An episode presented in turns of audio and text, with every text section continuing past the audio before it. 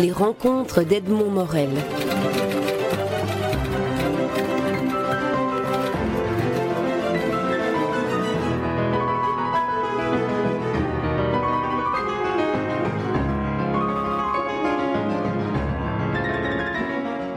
Christopher Gérard, vous publiez aux éditions L'âge d'homme dans une collection dirigée par Jean-Baptiste Barognan qui s'appelle La Petite Belgique, un, roman, un récit, Porte Louise. Alors, j'hésite sur roman et récit parce que le précédent livre que vous avez publié, Aux armes de Bruxelles, vous l'aviez sous-titré Récit. Est-ce qu'il y a un cheminement chez vous qui va des travaux et des essais littéraires que vous publiez avant, au récit et puis au roman? Euh, oui, si l'on veut. En fait, la, différence entre les deux livres que vous venez euh, d'évoquer, c'est que Aux armes de Bruxelles se présentait comme un récit, mais était une sorte de roman. Porte-Louise est une fiction pure sucre. Donc c'est vraiment une, une, invention, même si beaucoup d'endroits dans lesquels mon héroïne, ma Louise, se promène, sont bien réels, puisque j'ai voulu comme dans Aux de Bruxelles, chanter une, euh, une ville un petit peu méconnue, euh, mal aimée, euh, qui est notre capitale, Bruxelles. Assez curieusement, c'est une. Mais vous allez me, me corriger si je me trompe. Assez curieusement, c'est une ville qui est éminemment romanesque, ce que vous montrez, mais qui a très peu trouvé ou très rarement trouvé sa place dans, dans la littérature romanesque. Oui, c'est un, c'est un petit problème avec Bruxelles, c'est que pendant très longtemps, euh, ça tient un petit peu à la, nature des écrivains belges. Longtemps, ils ont voulu gommer euh, leurs origines euh, septentrionales pour devenir plus parisiens que les Parisiens, ou pour se, comment dirais-je, évoluer dans un monde un petit peu néoclassique, où vous savez, un petit peu dépourvu de racines réelles. Et ce n'est qu'assez récemment, avec des, romans justement de Jean-Baptiste Barognan dans les années 70 euh, et le fameux euh, La Grande Roue de, Jacques de Decker, où il y a un retour à Bruxelles, un retour qui est bien marqué chez euh, Jacqueline Hartmann, par exemple, qui, elle, euh, prend soin de bien, de bien définir les endroits d'Ucle, d'Ixelles, et elle est publiée à Paris, donc c'est possible. Donc là, c'est clair qu'il y a une, une, volonté euh, consciente de, de réinvestir Bruxelles, une ville qui a été abandonnée et qui est, comme vous le dites, éminemment romanesque. et j'ai essayé dans Porte-Louise, justement, de la rendre, enfin, de, de rendre ce côté romanesque puisque Port-Louise est aussi un roman d'espionnage et que Bruxelles est une des capitales de l'espionnage international, puisque euh, c'est une ville euh, où se croisent depuis très longtemps, sans doute depuis le XIXe siècle, tous les services euh, possibles et imaginables encore aujourd'hui. Le, personnage central, Louise, est la fille d'un homme qui a été assassiné en 1900 1972 Et à l'âge de 50 ans, Louise euh, la petite Louise avait 12 ans au moment de l'assassinat de son père et euh, à 50 ans, elle décide, je retourne à Bruxelles, elle, vit à Dublin, je retourne à Bruxelles et j'ai envie de savoir ce qu'il en est de, de, ce, de cette énigme de Charlie, son père, séduisant irlandais, mystérieusement assassiné alors qu'elle n'était qu'une enfant. Il y a une triple euh, énigme. L'énigme numéro un, celle qui sert un petit peu de paravent, de prétexte, c'est la mort mystérieuse de Charlie, ce séduisant Irlandais qui était abattu rue de Jonker, donc à Saint-Gilles, euh, devant le, pas de sa porte, à 4 heures du matin, le 1er novembre 1972. Il y a euh, l'énigme numéro 2 qui est Louise, qui à 12 ans a dû quitter en catastrophe la Belgique pour Dublin, où elle a vécu euh, jusqu'à nos jours. Elle revient 38 ans plus tard, et elle s'interroge non seulement sur les raisons de la mort de Charlie, mais aussi sur qui était réellement Charlie, et enfin, qui est-elle elle-même? Est-elle euh, belge? Est-elle irlandaise? Euh, il y a toutes sortes de questions dans, le roman qu'une femme de 50 ans, et qu'un homme de 50 ans aussi, se pose je vais dire obligatoirement. Surtout qu'ici, euh, euh, Louise a été amputée de son père qui lui a été brutalement arraché. Et la dernière énigme, évidemment, c'est Bruxelles. Là, on revient à votre question euh, précédente. Qu'est-ce que Bruxelles? Qu'est-ce que c'est que ça pour une ville, en fait? Mm. hein, Cette ville, comme l'a écrit un, un, écrivain, Alfred Heibel, qui est un grand critique français, mais qui a vécu à Bruxelles notamment pendant la guerre, et qui, euh, qui, est une culture allemande et qui écrivait tout, tout récemment sur euh, ce roman euh, Bruxelles, ville improbable, mais sans conteste attachante. Hmm. Donc, ville improbable, déglinguée, dit-il aussi. Et c'est vrai, j'insiste sur ce côté parfois déglingué de certains quartiers et en même temps renaissant dans d'autres quartiers. C'est une ville très curieuse, un peu mystérieuse et on, on l'oublie. Donc, voilà, c'est la dernière énigme du, du roman, c'est, oui, Bruxelles comme c'est peut-être la principale énigme, en fait. Oui, et en plus, le fait que Louise retourne sur des lieux qu'elle a connus enfant, elle y retourne 38 ans après, cela vous permet aussi d'aller explorer l'évolution de cette ville, toutes les transformations qu'elle subit architecturalement, mais aussi au niveau de sa population. Oui, évidemment. Euh, le précédent ouvrage, Aux Arts de Bruxelles, c'était une promenade un petit peu érudite, poétique, amoureuse, gourmande aussi, d'un homme, puisque le narrateur était masculin, qui est un petit peu monsieur je sais tout, avec ce que ça peut parfois avoir de côté un peu agaçant. Il savait tout sur Bruxelles, les poètes, où on mange les meilleures frites, etc., etc. Ici, Louise, elle ignore quasi tout de Bruxelles parce qu'elle l'a quittée il y a 38 ans. Elle revient et donc elle redécouvre cette ville avec des yeux euh, vierges, je dirais. Les yeux d'une femme de 50 ans, mais qui, depuis 38 ans, a, perdu le contact. Donc ça me permettait, dans ce roman, euh, de euh, d'illustrer les chocs qu'on peut ressentir. Euh, justement, elle, pense par exemple au Milk Bar, n'est-ce pas, qu'il y avait Port de Namur, qui a disparu. Donc elle en parle, il y a une forme de nostalgie. Mais j'ai pas voulu faire un roman uniquement nostalgique, parce que ça c'est un petit peu, un petit peu cliché, un petit peu ennuyeux. Elle retrouve aussi des endroits qui ont changé en bien.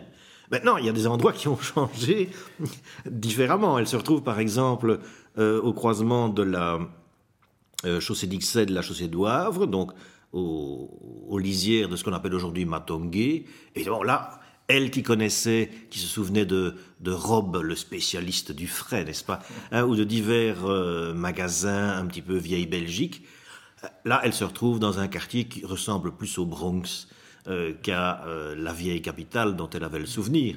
Donc il y a toutes sortes de chocs, pas toujours positifs, la rue Neuve, par exemple, elle se souvenait d'une rue Neuve qui a quand même subi une métamorphose en profondeur et euh, dont on peut ne pas se réjouir.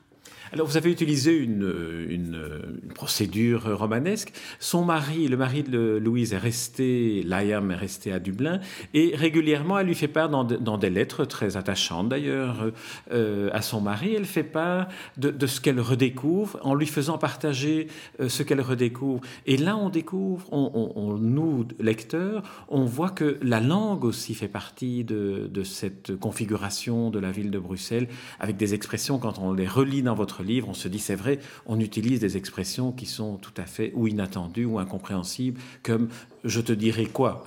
Oui, exactement. Je me suis plus évidemment euh, dans les courriels que euh, Louise adresse à son, à son mari, Layam, courriel où elle, use d'une langue tout à fait classique, comme la correspondance en fait. Mais enfin, comme nous sommes en 2010, euh, je suis parti du principe qu'elle pouvait utiliser l'électronique, ce que nous faisons quand même souvent, de plus en plus.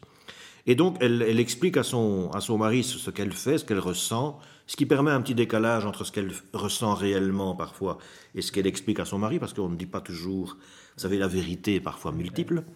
Et évidemment, elle s'amuse, euh, en fait, moi, je me suis amusé, comme je suis euh, de formation, je suis linguiste, donc je suis philologue euh, classique, les langues anciennes, mais enfin, la langue en elle-même, la langue que l'on parle à Bruxelles, très savoureuse, euh, me, a été l'occasion de petits commentaires où elle traduit dans un français châtié, alors qu'elle écrit en anglais à son mari, mais enfin bon, ça c'est le jeu littéraire, elle traduit dans un, je traduis dans un français châtié des expressions comme euh, euh, ça je crois ou, ou, je te dis quoi, etc., etc.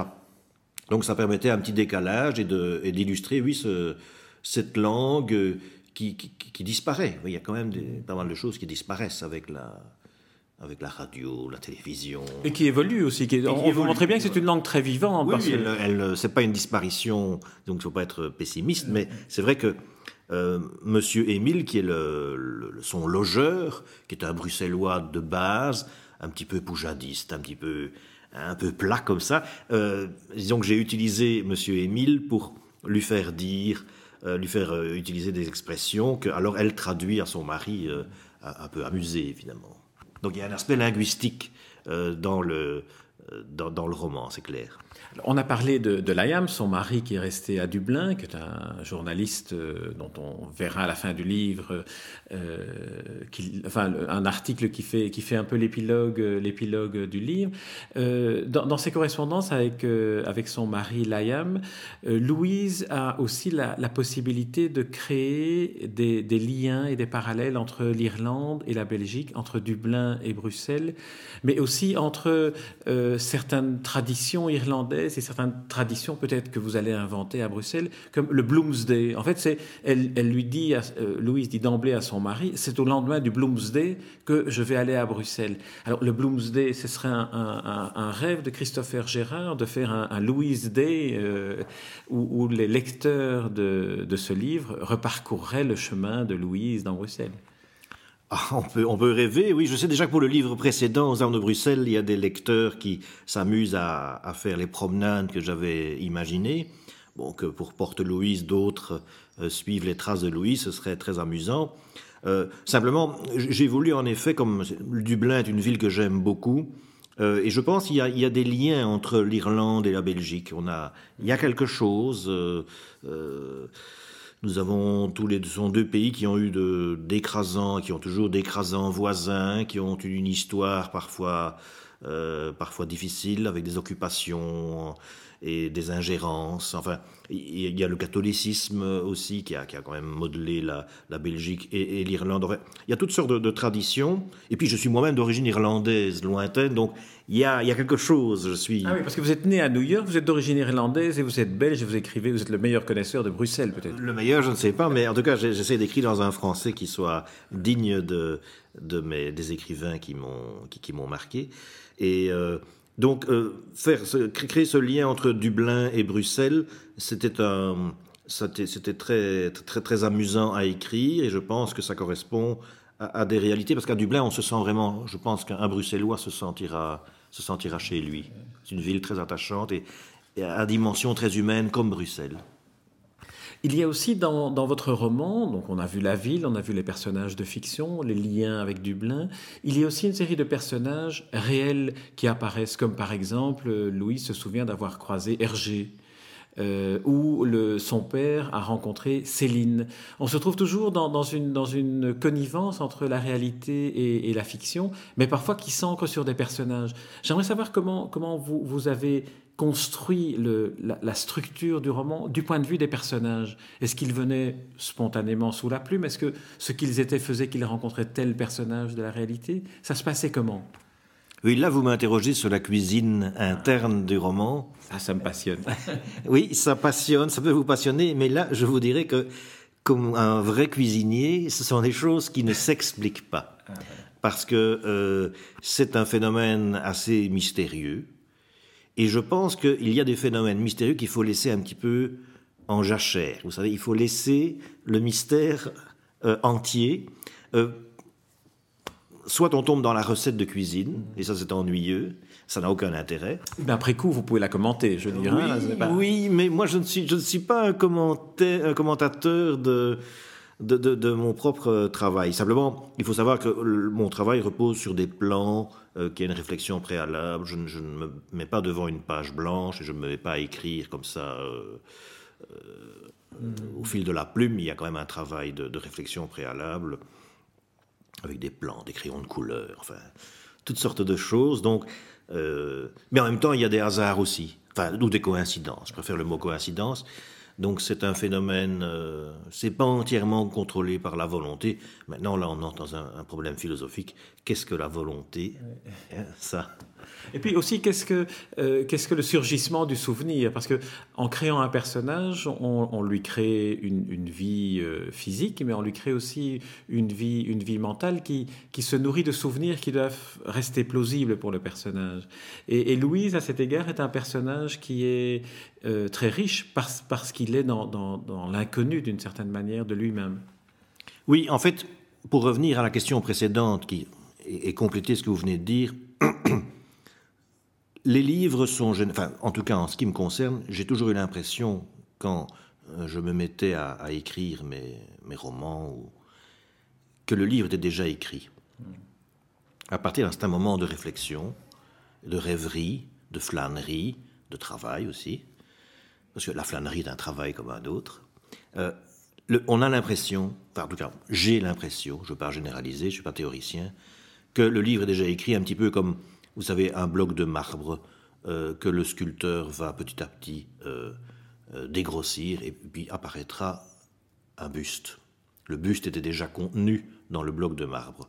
Eh bien, le, roman, en tout cas en ce qui me concerne, le roman est déjà contenu, il est déjà écrit quelque part. Donc ça, c'est très platonicien, c'est que il y a une réminiscence, il y a quelque chose. Et, Louise euh, existait sans doute de toute éternité dans ma mémoire. Donc, ce qui explique peut-être, j'espère, la, cohérence de ses souvenirs et euh, le fait qu'elle soit un personnage attachant. Je pense que c'est peut-être une des conditions de réussite d'un euh, roman.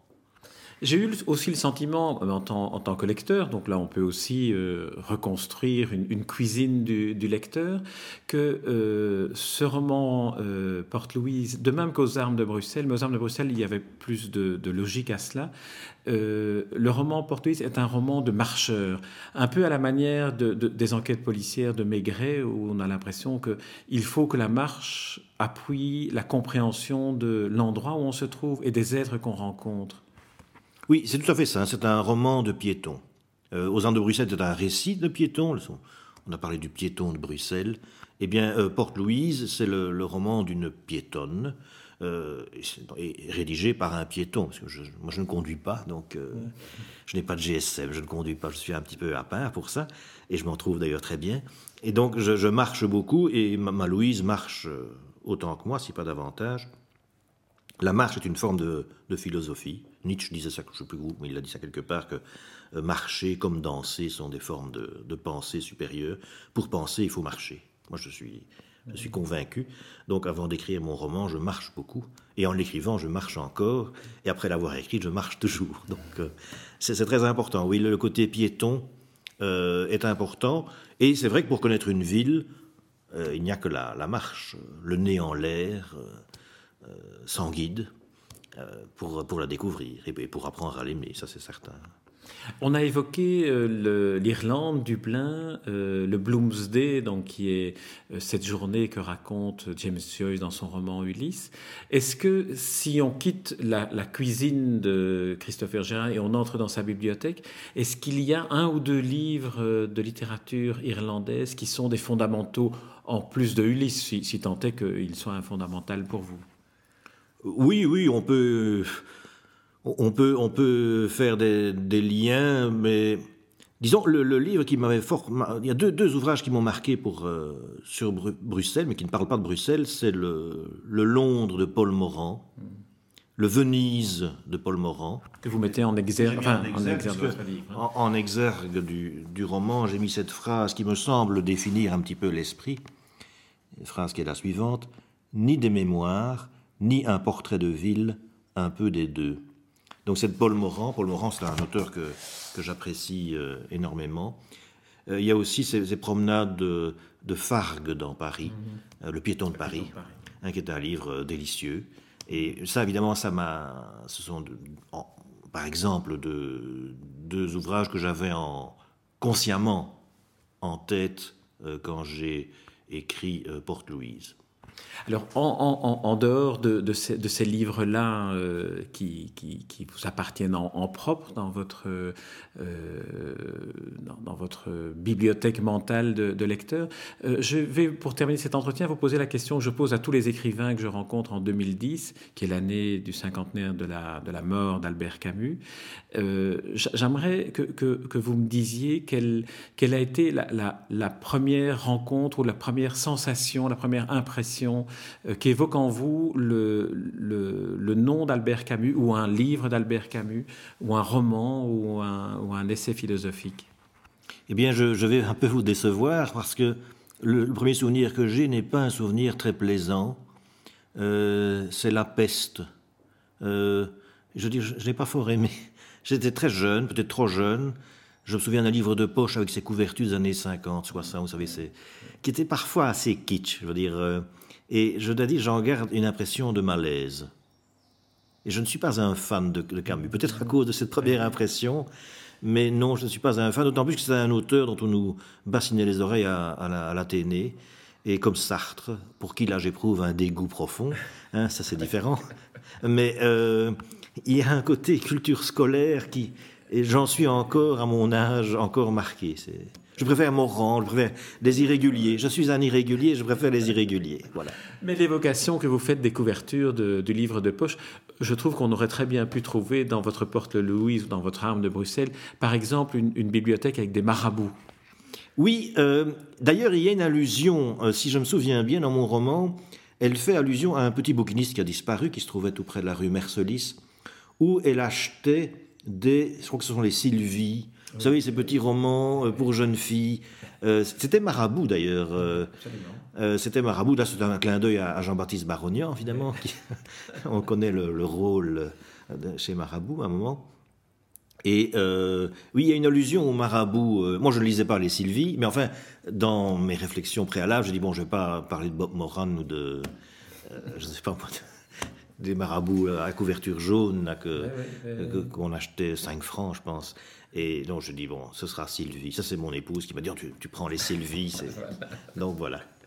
D'accord. Christopher Gérard, je vous remercie pour, euh, pour cet entretien, cette interview, et bien sûr pour Porte Louise, qui est le dernier roman en date que, que vous publiez dans la collection La Petite Belgique, collection dirigée par le plus bruxellois peut-être avant vous, avec vous, euh, dans, votre filiation, euh, Jean-Baptiste Barognan. C'est paru dans, la maison d'édition L'âge d'homme. Et ce roman succède à Aux armes de Bruxelles, qui était davantage plus un guide littéraire, euh, sentimental, sensoriel de, la ville de, Bruxelles, également publié dans la collection La Petite Belgique à, à l'âge d'homme.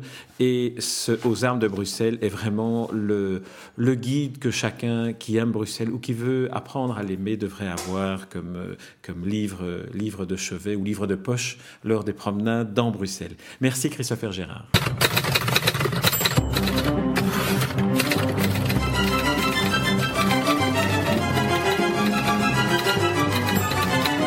Les rencontres d'Edmond Morel.